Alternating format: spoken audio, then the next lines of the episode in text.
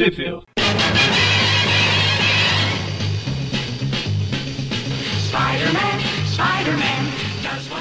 Bem-vindos a mais um Tip View Classic. Eu sou o Maurício.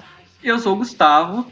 E é isso. E hoje aqui voltamos para comentar mais algumas edições antigas aí do, do Homem-Aranha. Hoje comentaremos as edições Nightwatch número 1 de abril de 94, a Spider-Man and the X-Factor, que é uma é um mini arco ali que foi publicado entre maio, junho e julho de 94, se as minhas contas aqui não estiverem erradas. E por fim, vamos comentar a Amazing Spider-Man anual número 28, que para os mais atentos vão, vão até estranhar, tipo, meu Deus, mas vocês já comentaram isso? E sim, já comentamos, a gente comentou ela no programa especial do Carnificina, que foi o Tip View Classic 320. Mas lá a gente só comentou a história do Carnificina, e aqui a gente vai comentar as histórias restantes que ficaram na edição, né? Porque as anuais normalmente tem uma história principal e outras historinhas menores, e a gente vai trazer essas historinhas menores dessa vez que ela a, a, essa anual também foi publicada ali em março de 94. Todas aí publicadas num ótimo ano. E Gustavo, diz aí, onde que elas saíram no Brasil? Nossa, pra alegria dos nossos ouvintes, eles já vão saber quais vão ser as notas quando eu falar isso. Elas não saíram em lugar nenhum. É, pra alegria dos ouvintes e a tristeza dos gravantes. Pra aumentar a tristeza, a tristeza, essas duas primeiras histórias que a gente vai comentar são basicamente Marvel Steam Up. Pois é. Abril era uma mãe. Aham. Uhum. Bom, então vamos lá, né? A gente começa com a, a Night, Watch. A gente vai comentá-la bem por cima mesmo, porque. O Homem-Aranha são... só aparece umas páginas. É, exatamente. Como o foco aqui é, é. Como a gente é o Aracnofã e não o Night Watch fã, por Existe favor, se você. É isso que eu ia falar, se você for um Night Watch fã o seu departamento é outro, mova-se para outro site. Mas deixa a visualização aqui pra gente, que é muito importante. Eu só gostaria de comentar que, acreditem ou não, a gente já comentou isso no Nightwatch, ele estreou numa edição do Homem-Aranha. É, era aquela época, né, que eles lançavam personagens novos na revista do Aranha para ver se vingava algum, e depois, quando ele ganhava o título solo, levava o Aranha lá também para as histórias do personagem para ver se atraía público e alguma coisa. Esse título Considerando... só duas edições, então acho que não. É isso que eu ia falar, né? A, além de ter dado só duas edições e considerando a relevância do Nightwatch hoje, eu acho que nunca deu certo. Cara, o Falcão de Aço deu mais certo que o Nightwatch. é, isso é discutível. Não, a, o nível. título dele durou mais edições, pelo menos. é, pode ser. É um argumento. Então temos aí, a capa já traz, né, a, convidado especial, o espetacular Homem-Aranha aí do, do lado do personagem principal aí do, da revista. E vamos lá, começamos aí com o ah. Nightwatch se balançando pelas, pelos prédios de Manhattan. Ah, não. É, eu voando. só queria comentar que quando eu vi a primeira parte, eu não pensei, pera, eu acho que essa daqui é uma HQ do Spawn, não é? Ah, eu percebi, ah, não, é o Nightwatch mesmo. é bem o Spawn, né?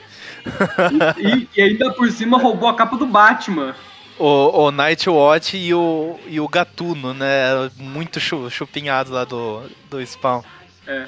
O Gatuno, acho que teve, teve uma época que eles usavam um visual com uma capa, né, também, que... É, uma capa eu gigante. Acho que o, é, o McFarlane começou a esboçar o Spawn ali numas histórias que ele desenhou o Gatuno junto com o Aranha. Uhum. Aí, eu só queria comentar que na segunda página a gente tem Aqui a lua e parece que tem o símbolo do Batman nela, mas na verdade é o Nightwatch voando. A Batwing, né, passando ali na frente da lua. é, a referência DC voando aqui. É. E só pra comentar rapidão, essa edição ela foi escrita pelo Terka Vanat, que é o criador do Nightwatch. Foi desenhada pelo Ron Lin, com arte final do Al Migro e letras do Steve Dutro. Pelo menos em questão de arte eles investiram, né, nesse título pelo menos nessa primeira edição. Não sei se esse time Sim. se manteve ou, nas outras edições.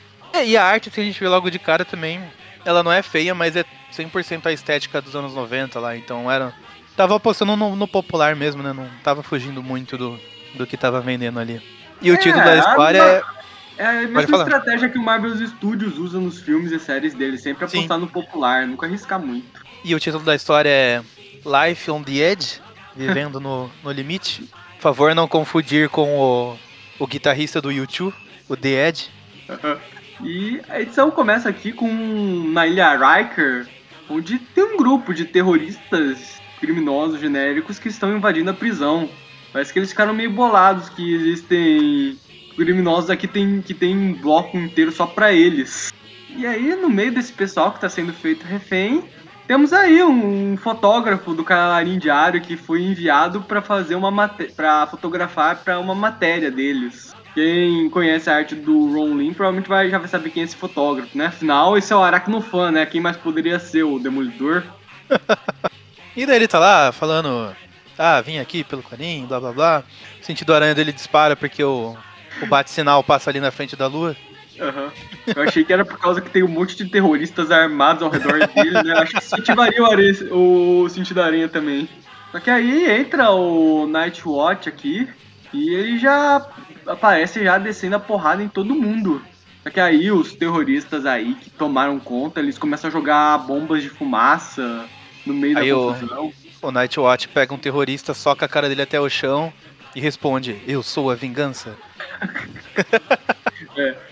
É, ele só amassou a cara do criminoso, ele não matou. Mandou ele pro hospital onde ele vai querer morrer depois de ter que pagar todas as dívidas. Ainda mais nos Estados Unidos, né?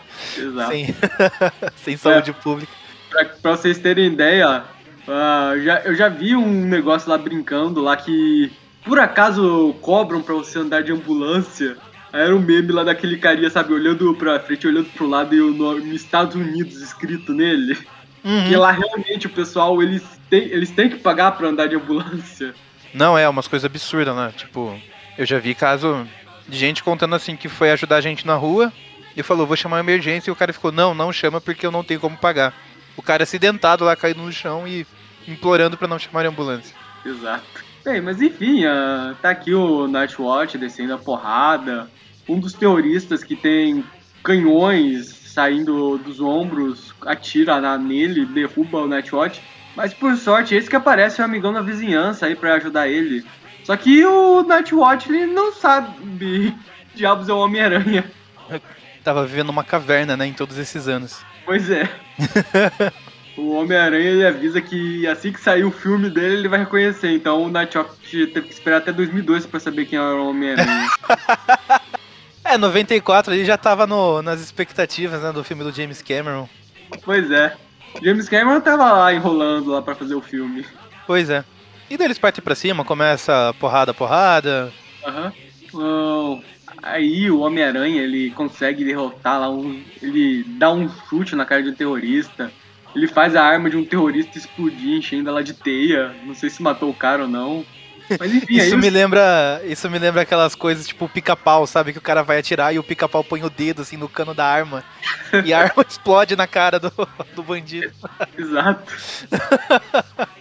Aí os, os líderes dos terroristas começam a fugir de helicóptero, enquanto o Homem-Aranha ele fica para trás para lidar com o resto, né? Se bem que ele só precisou dar um soco lá num grandão que ficou para trás, do resto os guardas da prisão já conseguiram tomar conta da situação. Aí o, o resto da edição vai ser o Nightwatch aqui perseguindo o, o helicóptero, salvando pessoas. Puxa, enquanto... a gente não podia se importar menos. Pois é. Enfim, né? Ele derrota lá o terrorista. Não sei se mata ele. O cara tá todo arrebentado no chão. Mas. É, se não matou fisicamente, vai, ele vai morrer depois com o, a conta do, do hospital lá.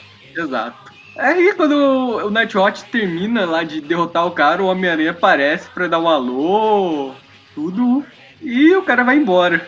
O Homem-Aranha aparece e fala assim, então, daqui uns 30 anos mais ou menos, um pessoal de um podcast vai estar tá comentando essa história.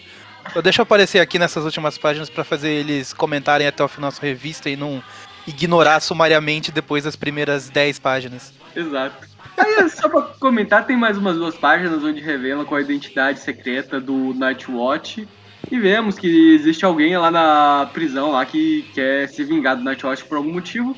Mas vamos de... mas infelizmente nós não somos o Nightwatch TV Classic, então nós não vamos fazer review do resto das edições. A menos que o Homem-Aranha volte a aparecer em alguma delas. Ah, eu, eu espero tanto que não. E eles fizeram uma coisa aqui na última página que eu acho até que a intenção foi legal, mas eu acho que eles fazem uma. Ai, uma cagadinha que quer colocar, tipo, a arte da capa como um pôster de página inteira ali, que, poxa, fica legal pra caramba, mas aí eles colocam um quadrado amarelo lá, falando, olha, uma página bônus com a arte da capa e tudo mais, blá blá blá. Aí você fica, poxa, sabe, se eu, quisesse, se eu quisesse colocar essa imagem, caso existisse algum fã do Nightwatch ali na época e quisesse colocar essa imagem na parede, ele não poderia, tipo, até pode, né, mas tem esse quadro amarelo estragando toda a arte ali. Pois é. E é isso, acabamos a edição do Nightwatch, espero que ele nunca mais apareça por aqui no, nos programas. Vamos agora lá pra, pra comentar ali o, o mini arco de três edições do Homem-Aranha e o X-Factor. Homem-Aranha foi num reality show de shows de talentos. Uhum. É, vamos falar agora de uma cria dos anos 90 que deu mais certo, mas no mais certo nos anos 2000, quando Peter David assumiu o título. E pra quem não lembra, a X Factor ela teve um título dela lá, escrita pelo Peter David, durou quase uma década o título. Foi um título bem legal até, boas histórias. É, confesso que não, não acompanhei. O universo dos X aí não, não me apetece tanto nos quadrinhos. É, é eu também não ando muito empolgado com o universo dos X-Men atualmente. Mas, enfim, vamos aqui pra Homem-Aranha e X-Factor Shadow Game, parte 1 de 3 escrito por Kurt Busiek, um nome de renome, é um nome de renome até, né? Uh, arte do Pat Broderick, eu quase li Pat Broderick, com arte final do Bruce Patterson e letras do Joe Rosen. E o título, bem, começa com aquilo que interessa, né? A porradaria já. A edição já começa com o Homem-Aranha aí na, se pendurando nas teias, fugindo de um monte de explosões. E aí vemos que o Homem-Aranha está enfrentando aqui um grupo de super vilões dos anos 90, né? Aqueles vilões lá que tem. É aqueles colantes, é um colante verde. Todos eles usam o mesmo uniforme, um colante verde lá, com ombreiras e manoplas e botas feitas de metal e aqueles visores dos anos 90. Opa, ombreira? Chama o João então. Exato. o, o João tem a mesma repulsa de ombreira que o Mônio tinha nos programas com a, a gravata borboleta, não sei se você lembra. pois é, saudade da gravata borboleta, mas. Enfim, né? Enquanto o Homem-Aranha, ele tá tentando enfrentar esses caras, ele vai tentar meter um chute no, na cara do líder. O líder, ele parece que ele tem o, capacidade de criar uma espécie de campus de força lá que, segundo o Homem-Aranha, ele quase quebra o pé se não fosse o sentido aranha, o sentido aranha que salva a vida do Homem-Aranha realmente. o sentido aranha que avisou, né? Você quase quebrou o pé. Você vai. o sentido aranha fala, você vai quebrar o pé se você bater nesse muro. Mas enfim, voltamos um pouco no tempo, né? O, o Homem-Aranha se balançando pela cidade pra encontrar o Flash Thompson na escola que ele tá dando aula. E quando ele chega lá, o Flash Thompson não tá na sala, só tá agorizada. E a gurizada disse pra ele, não, não, o, o Flash, ele viu lá o Homem-Aranha passando lá na janela, ele decidiu sair lá pra ver se chamava o Homem-Aranha pra fazer lá o, a apresentação pra eles, já que o Homem-Aranha é bem mais interessante que o Peter Parker. Eu não preciso nem citar, porque o próprio Homem-Aranha ele fala: caralho, esse cara foi responsável por te deixar um bando de crianças sem supervisão na sala. É tipo. Isso me lembrou aquelas cenas do Chapolin, né? Que o Chapolin oferece um, um autógrafo pro, pro pessoal lá e eles aceitam e falam: Não, quero um autógrafo assim, porque a cada 20 autógrafos seus eu consigo trocar por um do Superman. e eu só queria comentar que realmente deixar uma criança, criança supervisionando umas às outras é de uma burrice e responsabilidade tremenda. Isso é uma ah, referência direta ao que está acontecendo no, no RPG do Aracnofan. Eu ia falar que nenhum professor nunca fez isso, né? Elege aquele aluno para ser o ajudante, né, da, da sala, e o professor fala, ó, oh, então, eu vou sair ali para fumar uns 15 minutos fora da sala, que eu não aguento mais essas crianças. Você fica aí, depois seja o X9 da turma, sabe? Dedura aí que não fez lição, que não fez isso. Nossa, seu ajudante da sala é o convite para ser o chato da turma.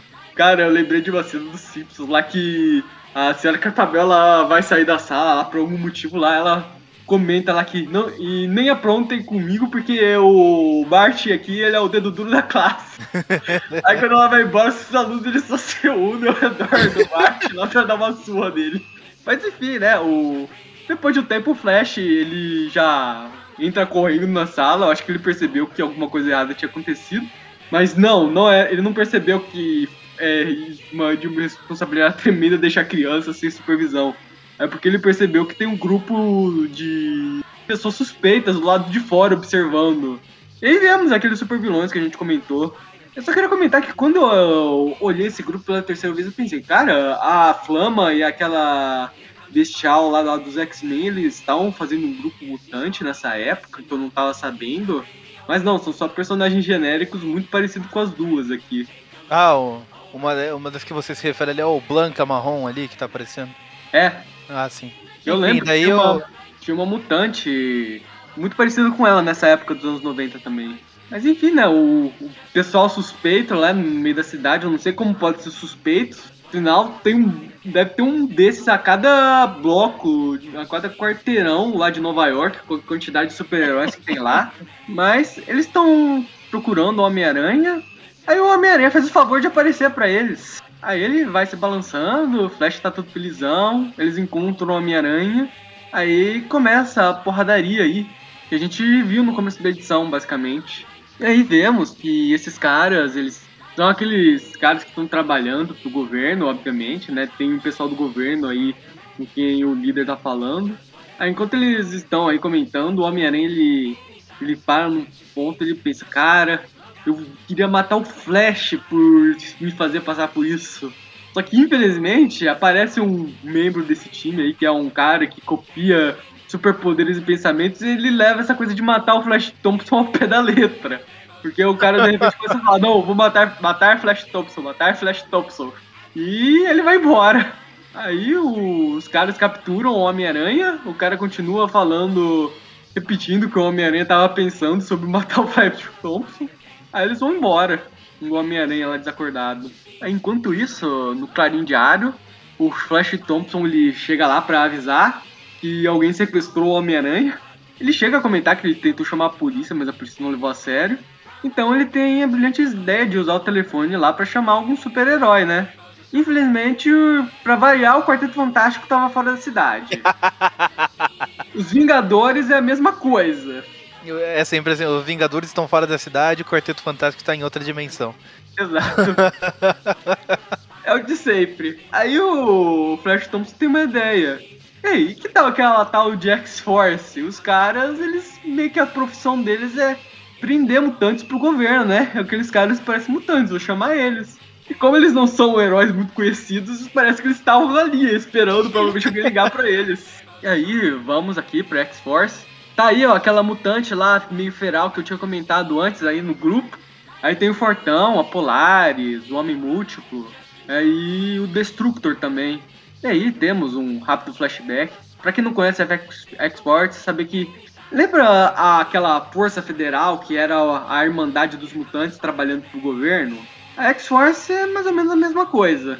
E a função deles é meio que lidar com mutantes perigosos. E aí eles. Então, eles. Depois dessa breve introdução, voltamos aqui pro Carim Diário, onde eles, depois de saberem da confusão lá, eles já são abordados aqui por um agente do governo e o Jameson, obviamente, não se sente nem um pouco intimidado, porque o cara ele chega com um charuto na cara dele e começa a soprar toda a fumaça pra cara do sujeito.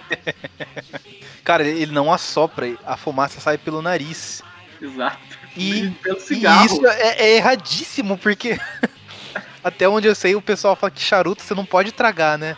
Tipo, você segura a fumaça na boca e solta pela boca, mas vai ficar aquela aquele gosto da essência do, do charuto ali, né? Então, tipo, o Jameson é tão hardcore que ele traga a fumaça do charuto e, e bafora pelo nariz. Pois é. Bem, aí voltamos para uma base secreta do governo, onde o Homem-Aranha está sendo preso. Uh, não preciso nem dizer que as algemas não seguram o Homem-Aranha.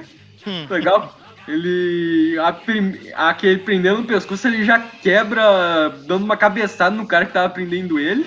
Aí já se solta e já termina de desmaiar os dois outros caras que estavam trabalhando no laboratório. Aí temos o Homem-Aranha solto numa base do governo, observando tudo, explorando tudo. Até que ele chega numa sala de computadores, já mete teia lá no guarda de lá e ele começa a mexer nos computadores, Enquanto a X-Force aqui, que está sendo liderada pelo Ford, eles recebem um endereço de onde o Homem-Aranha pode estar e eles decidem ir até lá. Eu gosto que quando ele começa a digitar no computador, a onomatopeia que eles colocam no quadrinho é praticamente o nome do diretor do Thor Ragnarok. o Taka Taka Tika. o Homem-Aranha tá pesquisando o nome dele aqui no Wikipedia. Eu, provavelmente ele gostou muito do Thor Ragnarok, tá procurando os outros filmes do cara. É. Provavelmente se decepcionou muito ao saber que o cara ele atuou no filme do Lanterna Verde. Mas enfim, o Homem-Aranha ele descobre que o grupo que ele estava enfrentando são super soldados criados pelo governo. Que para variar, os, o governo estava querendo criar super soldados baseados em outros super-heróis, misturando lá o soro do super soldado, a radiação cósmica e a radiação gama do Hulk. Só que eles fizeram esses testes, obviamente, em criminosos condenados. E quando os testes deram certo, eles tiveram a brilhante ideia de transformar esses criminosos em super-heróis a serviço do governo. Xuxa curtiu isso. Xuxa aprova. é, enfim, né? Voltamos pra aquele cara que ainda tá obcecado em matar o Flash Thompson. Aí o Homem-Aranha ele percebe que tá esse cara indo embora da base para matar o Flash Thompson. Ele decide que é melhor ir atrás dele. Só que antes dele fazer isso, é que ele já a X-Force já aparece invadindo lá o prédio. Eles já se encontram. Não rola a porradaria típica da Marvel Team Up aqui. É, eles pularam essa parte. É, eles já se aliam. E a edição meio que já termina lá com aquele grupo de super-heróis aparecendo lá pra confrontar todo mundo. Cara, já adianto que eu não tô gostando muito dos desenhos dessa, dessa edição, não. Ah, não, esses desenhos eles realmente são bem feios. É, não, além de ser feinho também, o cara dá umas erradas em anatomia. Essa do página final do Aranha pulando, essa perna dele parece estar totalmente desproporcional, cara. Cara, veja... Aí, tudo errado. Cara, veja a primeira página aqui da segunda edição. O Homem-Aranha ele não tem abdômen. Aí vamos pra edição 2 desse maravilhoso crossover. Uh, Kurt Busiek e, e Pat Broderick continuam na equipe arte final do Peterson de la Roça e Williams. Hum, de novo, as letras do Joe Rosen. Só mudou isso na equipe criativa. Uhum. E, e, a edição já começa aqui com uma porradaria comendo solta. E o Homem-Aranha pedindo pra X-Factor segurar esses caras enquanto ele vai atrás do maluco que tá querendo matar o Flash Thompson. Por algum motivo. Provavelmente porque ninguém apareceu do lado dele pensando em. Eu quero. Nossa, eu queria matar esse filho da mãe aqui do lado dele. então ele continua nessa. Ainda bem que ninguém passou do lado dele pensando, quero que o mundo se exploda. o cara vai explodir o mundo. É tipo aquela, aquela imagem que virou um meme uns tempo atrás lá do. Que era um, um cenário ali com os dinossauros e um meteoro caindo no fundo, né? Aí um dinossauro vira pro outro, nossa, uma estrela cadente faz um desejo. Aí o outro, quero que tudo se exploda.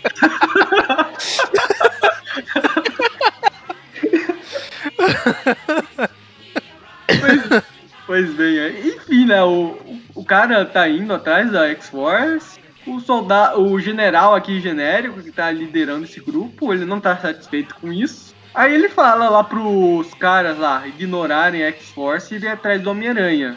Então eles facilmente derrotam a X-Force e vão atrás do Homem-Aranha. Aí enquanto a equipe ainda tá se recuperando, o general lá do exército lá já com dois soldados, né? ele já tenta imobilizar os heróis aí. Não preciso nem dizer, né? Que o que acontece, o Destructor ele só olha feio pra eles e.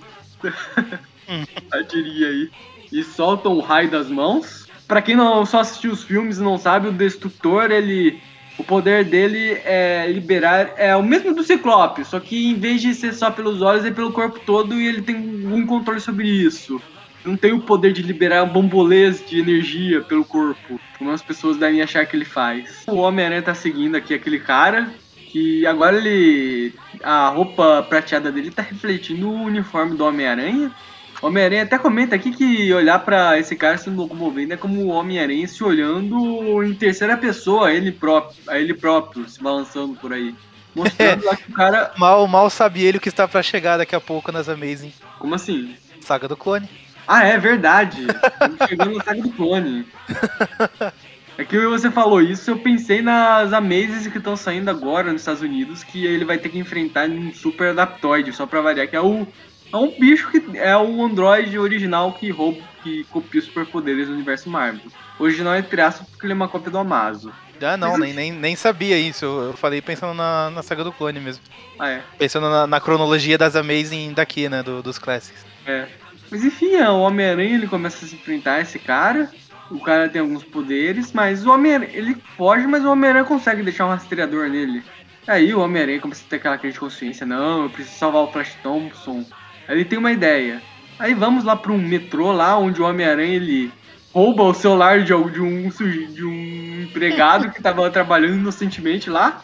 Mais um aí pros crimes, né? Pra capivara do aranha. Exato. Aí ele tenta ligar pro Flash, né, do telefone do cara, só que tá dando culpado lá, ele não consegue ligar. Aí o Homem-Aranha, ele começa a ter toda uma crise de consciência, de que ele não conseguiu, ele não Não, é isso, é isso aí. Aí ele começa a ter toda uma crise de consciência. Ai, não, eu não consegui salvar a Gwen, ah, não consegui salvar o tio Ben. O de sempre, né? Ele se sentindo culpado lá, precisando salvar a pessoa. Enquanto a X-Force tá indo lá de encontro ao Homem-Aranha, lá no jatinho particular deles. É tipo um X, é, aquele Blackwing lá dos X-Men, só que com um design um pouquinho diferente. O jato não é.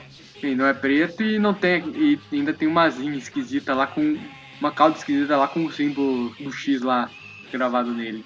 Mas enfim, enquanto o Homem-Aranha tá pegando o metrô aqui, ah, aqueles super-heróis aparecem, já começam a atracar o metrô.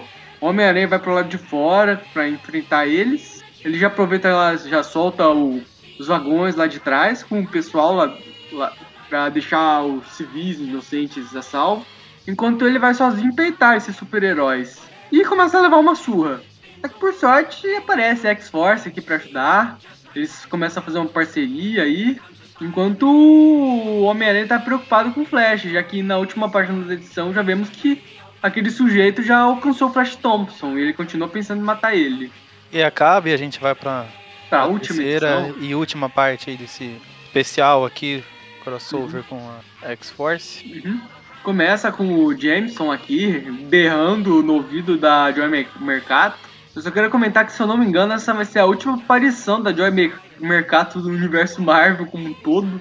Se eu não me engano, ela vai ser. Vamos comentar. É, ela vai ter sua existência comentada de novo no. Pra vocês terem ideia, no Cavaleiro da Lua do Gart, do Warren Ellis. Ou seja, ela não vai voltar a aparecer pelo menos pelos próximos 25 anos.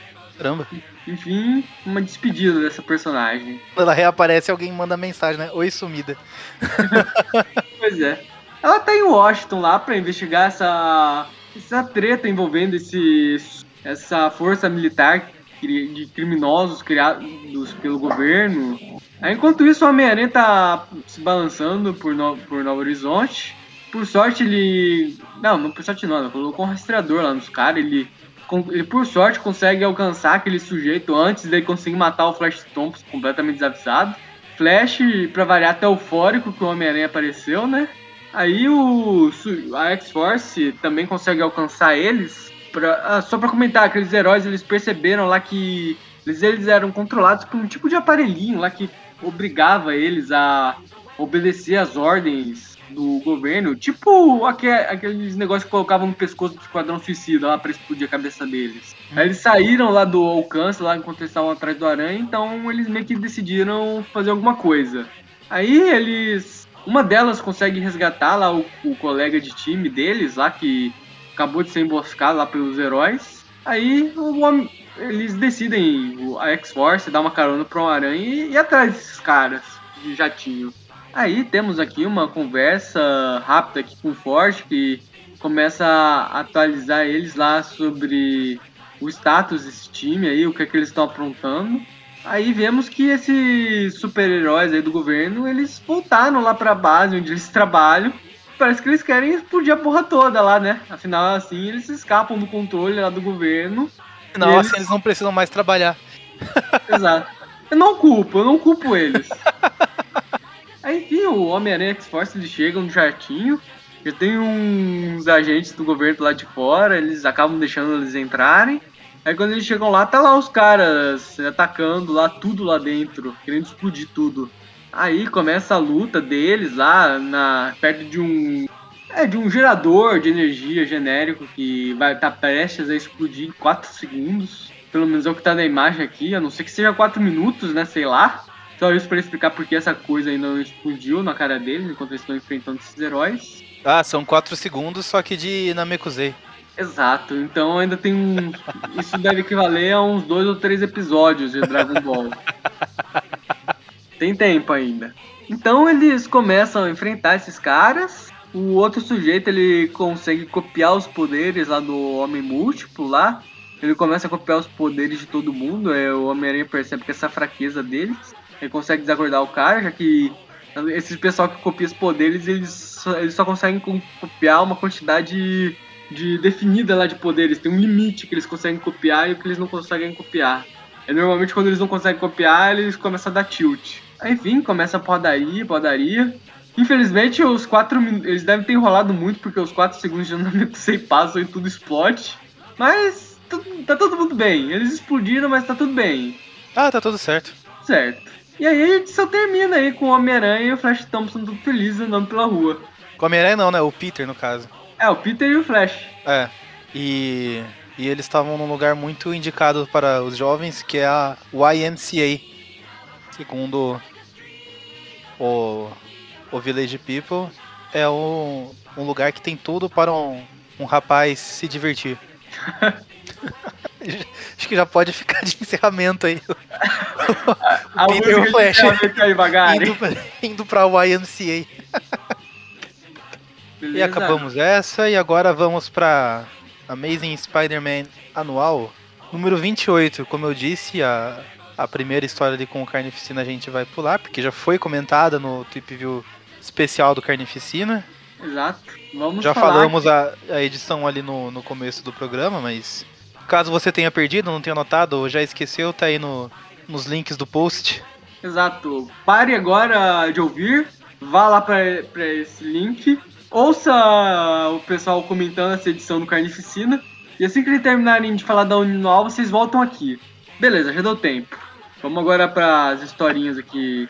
As, as, historinhas curtinhas que vão no final. E que, pra variar, né, não são nem historinhas do Homem-Aranha, é lá do elenco de apoio do Homem-Aranha. Pelo menos os super-heróis de apoio. Começamos aqui com uma história do Manto e a Daga, o Instinto Fatal. Ela é escrita pelo Tron, ela, Tron Brevock com Mark Canterori. Acho que é Canterovic. Canterovic. Artes do Anthony Williams. Arte final do Kate Williams. Nossa, se não me engano, Kate Williams é o nome de algum ator de Hollywood. Kate Williams? Uhum.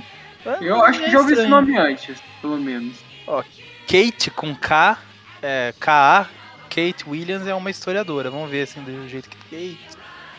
O Keith Williams, que se escreve do jeito que tá aí no, nos quadrinhos, é um jogador de basquete. Ah, então é isso. Aí tem Beleza. o Keith William Richards, que é um ator.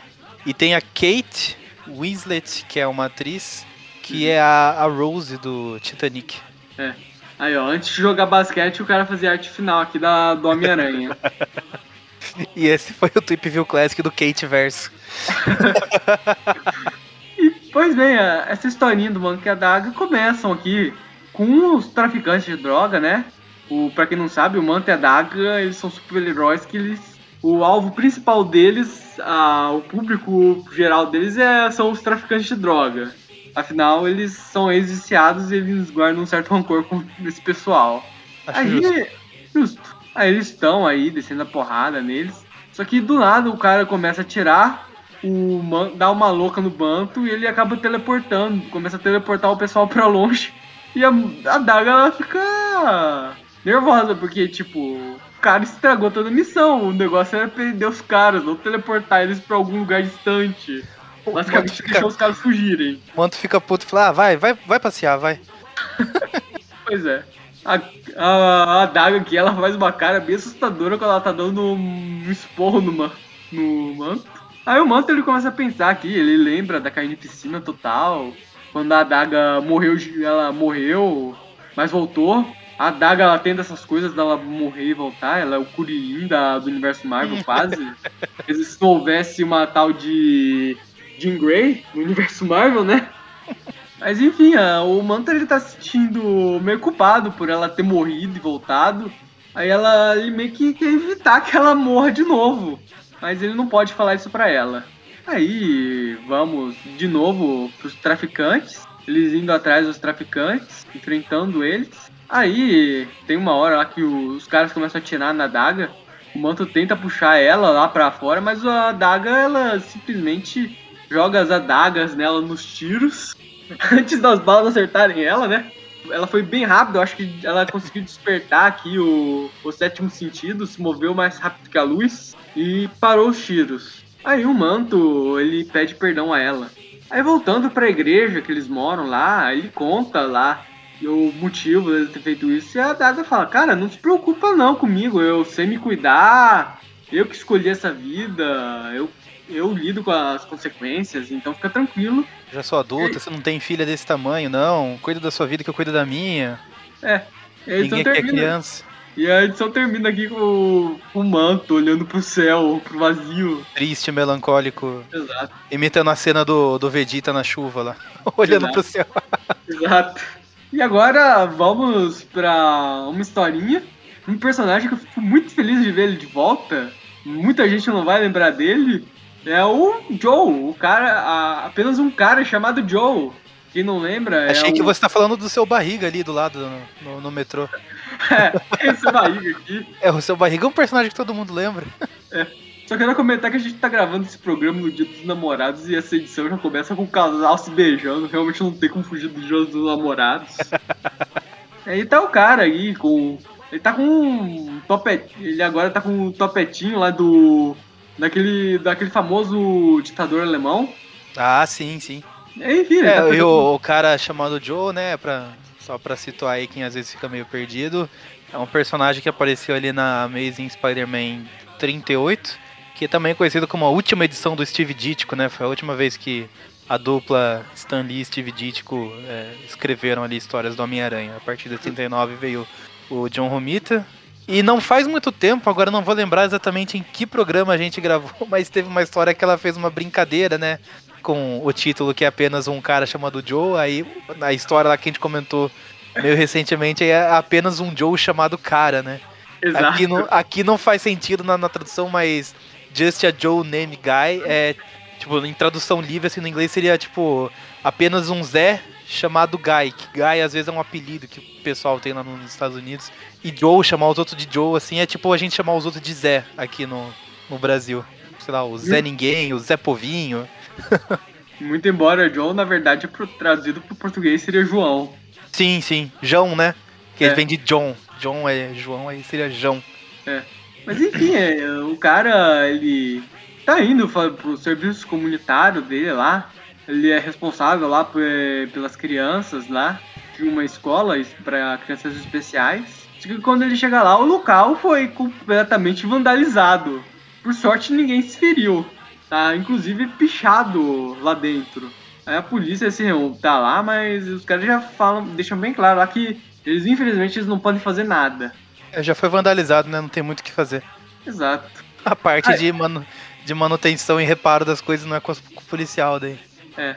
Aí o Joe, ele tá olhando pela janela de Novo Horizonte. Ele se lembra disso que o Maurício comentou do primeiro conflito dele com o Homem-Aranha que ele era só um cara normal, trabalhando como figurante lá no cinema, até que caíram uns produtos químicos, ele adquiriu poderes temporariamente, ficou meio doidão, enfrentou o Homem-Aranha.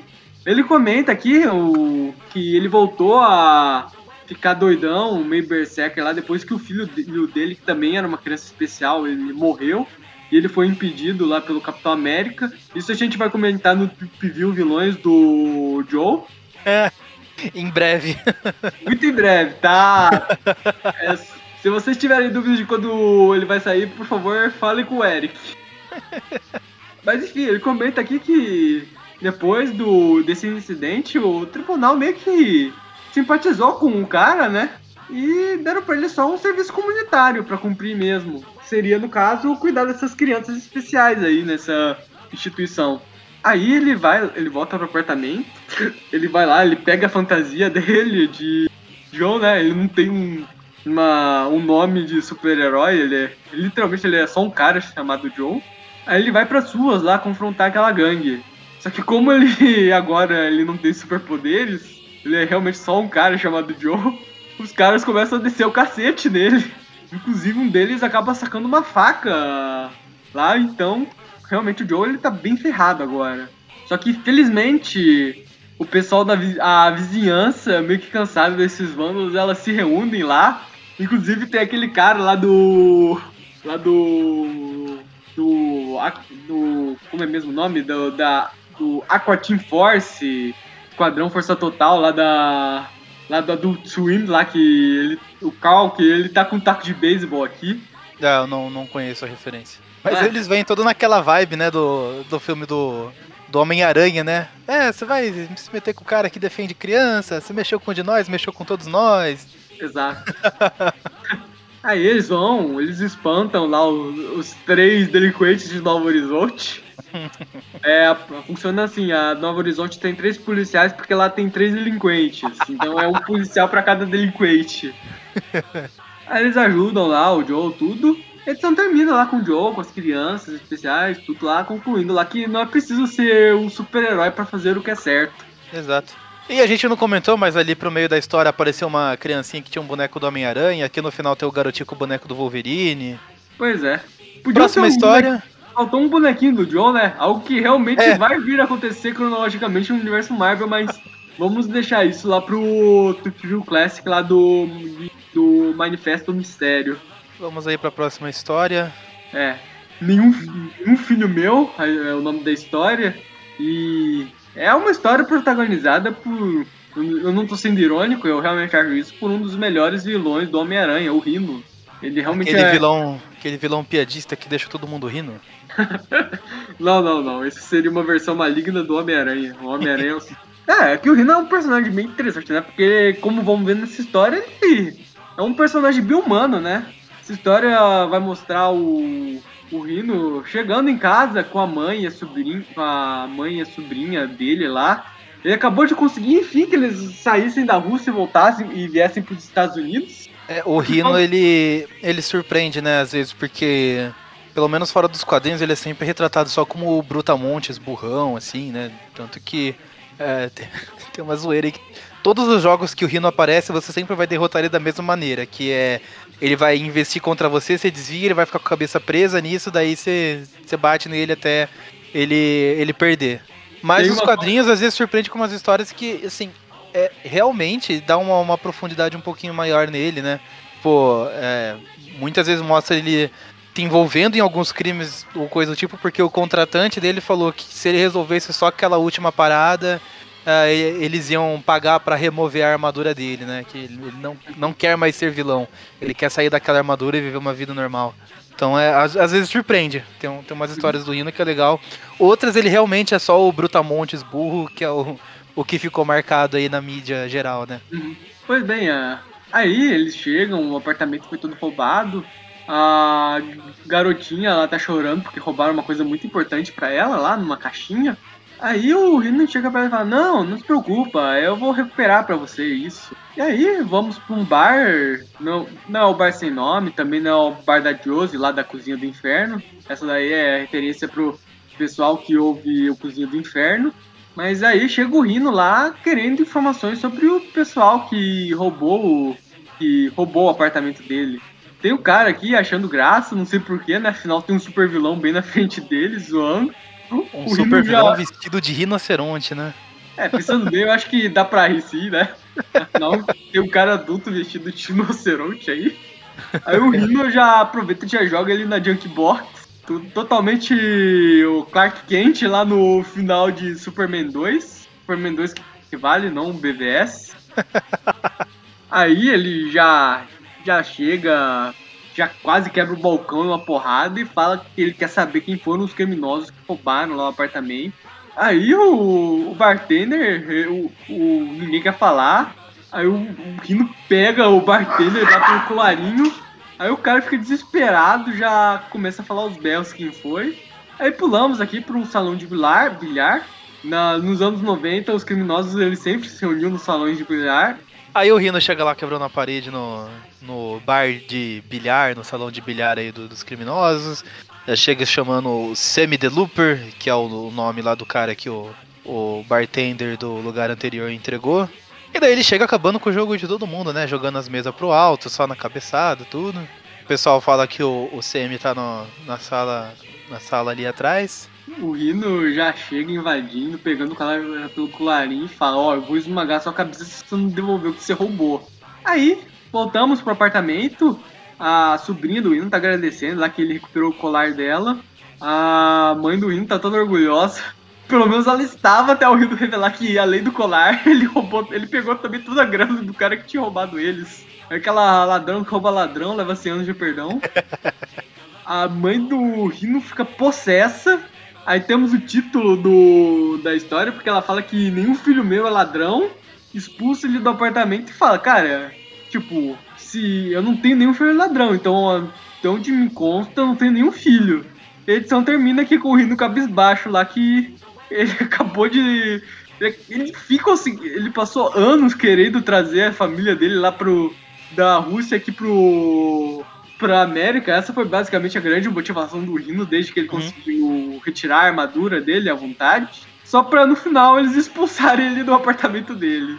E aí, aqui a edição ainda tem alguns desenhos aqui do novo apartamento do Peter, que agora ele tem seu próprio laboratório, tem a clarabóia por onde ele sai. O, eles, o realmente os dois eles pegaram puta de um apartamento, que tem uhum. sala de estar, cozinha, quarto, porão. Parece que tem vários andares. E é, aqui... mostra umas plantas ali também do. Uhum.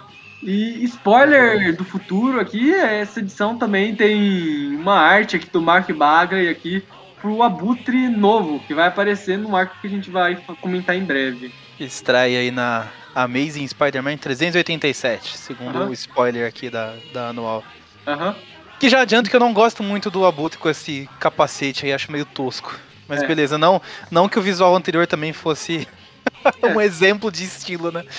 é, pra quem não conhece esse visual, vai assistir a série animada dos anos 90 que o ah, Abutre ah, sim, usa esse visual lá, lá. É, lá ficou bem famoso mesmo. Ah, inclusive, é, nos dois o Abutre fica usando uma arminha que ele nunca usa, né? Ele só fica carregando a arminha pra carregar. Ah, a série animada, né? Eles tinham que preencher a cota de armas laser. É. Pois bem, é isso. É isso. A gente vai para as notas. Beleza. Uh, a primeira história lá do Nightwatch. Bem qualquer coisa. É a historinha. É aquela, aquele roteiro pronto dos anos 90 mesmo. Na verdade, nem dos anos 90, né? Aquele roteiro pronto de quadrinhos em geral. Até hoje usam esse tipo de roteiro para fazer história. Uhum.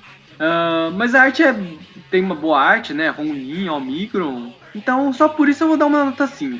É, também okay. porque o roteiro, assim, o, o, roteiro é genérico, mas é aquela coisa, ele não é bom, mas ele também não é ruim que ofende. Só o personagem principal mesmo que realmente não podia ser mais, mais desinteressante. Aí beleza, se foi um, a história é um, é um roteirinho bem sem graça também. Quase uma Marvel Team Up, só que sem os heróis se enfrentarem no começo. Um vilão que, meu Deus do céu, né? O, a motivação do cara foi ouvir o Homem-Aranha tava querendo matar o Flash Thompson, levar o pé da, e levar isso ao pé da letra as três edições inteiras. A arte, dessa vez a na Sex Vector a arte também não tava lá muito boa. Na anatomia, algumas expressões, elas não estavam muito legais, não. Pra essa eu vou dar uma nota 4. Agora as historinhas curtas, acho que pode dar uma nota só para as historinhas curtas, elas estão mais ou menos no mesmo nível, né? Pode ser. Beleza. Uh, Manta Daga, Joe e Rino. São, eu, eu vou dizer que essas historinhas foram o ponto alto do programa. Nada extraordinário, mas elas são divertidinhas. Eu curti bastante a, a do Joe e do Rino. Da, é aquelas, são aquelas histórias lá que eles pegam aqueles personagens que ninguém dá muito, né? E dá um olhar humano para eles. Eu acho que é legal, assim. Isso faz então, para elas, eu vou dar uma nota 7. Bem na média. Nota é, 7. Não, é tipo, elas. É o tipo de coisa que você espera de um. Assim, você, você não espera muito lá de uma. daquelas historinhas que vão no final de um manual. Mas essas conseguem cumprir muito bem o, a função delas. Uhum. Beleza. Uh, tentarei ser breve. Nightwatch. Não ligo, não gosto. Nota eu ia dar nota 2, mas os desenhos estão legal, então nota 3. X Factor é um tipo de história que eu daria uma nota 5, acho que não fede nem cheira. Eu acho até um, um pouquinho acima da média ali das, das Marvel Team Up. Mas a, a arte estava bem ruim, então nota 4. Agora, eu concordaria com você que as historinhas da, da, anual foram o ponto alto, mas teve Manta e a Daga, que eu também não gosto, não ligo, dou nota 3. E daí pro Joe e pro Rino, eu acho que pode ser uma nota 6. Não são é, histórias, meu Deus, mirabolantes, tem nada do tipo, mas como você disse, é legal ver eles trabalhando esses personagens secundários e, e ver que são ah, de certa forma ali naquele universo são pessoas com suas próprias histórias e motivações e problemas, tudo. Eu acho que isso é, acrescenta bastante ali no, no núcleo de personagens do, do Homem-Aranha. É uma expansão ali pro, pro próprio universo deles. É uma expansão sem você trazer novos personagens, só aprofundando as histórias ali de, de gente que já, que já apareceu. Então, sendo assim, Nightwatch ficou com a média 4, que eu acho demais. X Factor ficou com a média 4, ok.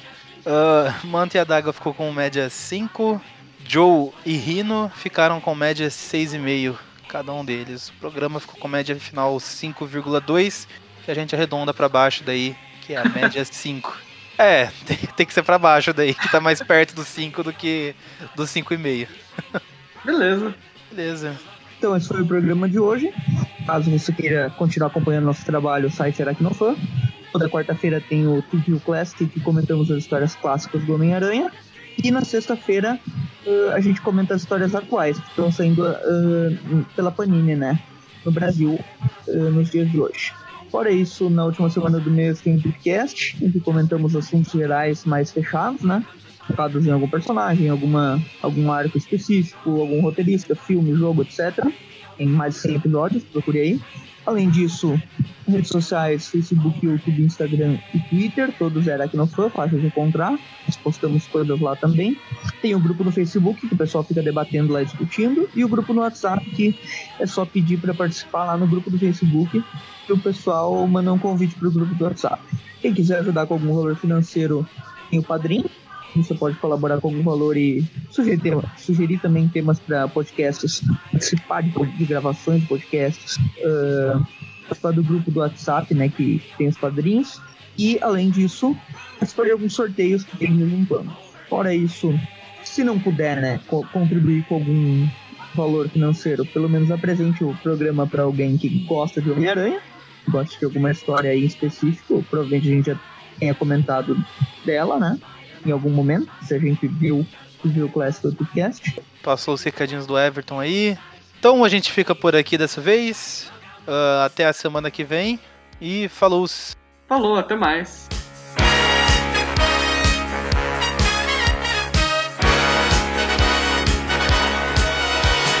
Young man, there's no need to feel down. I said, young man, pick yourself off the ground. I said, young man. Cause you're in a new town, there's no need to be unhappy, young man. There's a place you can go, I said, young man. When you're short on your dough, you can stay there. And I'm sure you will find many ways to have a